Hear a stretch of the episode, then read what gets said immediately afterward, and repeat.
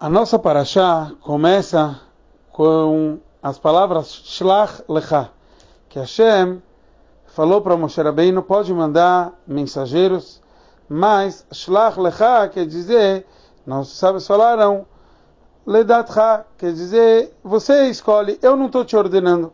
Quer dizer, Hashem não está ordenando. Agora temos que entender que história é essa. Hashem aceita aquilo que Hashem quer, parece que Hashem concorda, mas por outro lado Hashem não manda. Mais do que isso, temos que entender, está escrito que na hora que Moshe Rabbeinu mandou aqueles meraglimos espiões, Beotasha, naquela hora, Ksheirimayu, eles eram pessoas corretas, adequadas. Então o que aconteceu? Como eles pecaram um erro tão grande, se naquela hora eles eram pessoas adequadas? explicação para tudo isso é que no judaísmo a gente sabe que existe antes de mais nada a gente tem que falar nascer, depois nishma. Nascer quer dizer a gente vai fazer, depois a gente também tem que nishma, a gente tem que escutar, aprender, entender. Então o que acontece?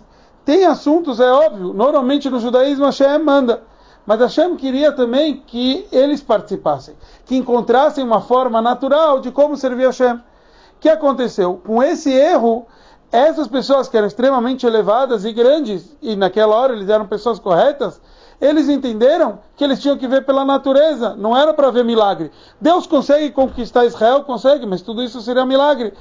O que, que eles tinham que fazer? Aqui eles tinham que encontrar uma forma aonde naturalmente eles podiam conquistar Israel. Qual foi essa forma? Então, eles de repente começam a usar a lógica, e a lógica corrompe o ser humano.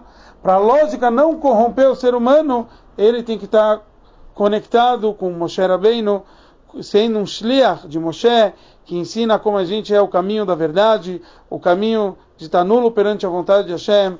E com isso, esse é o conceito de nascer e nishma, que a gente tem que antes fazer, fazer e saber e se lembrar a vontade de Hashem. E daí até mesmo quando a gente vai usar a nossa lógica, a gente vai usar da forma certa, como Hashem quer.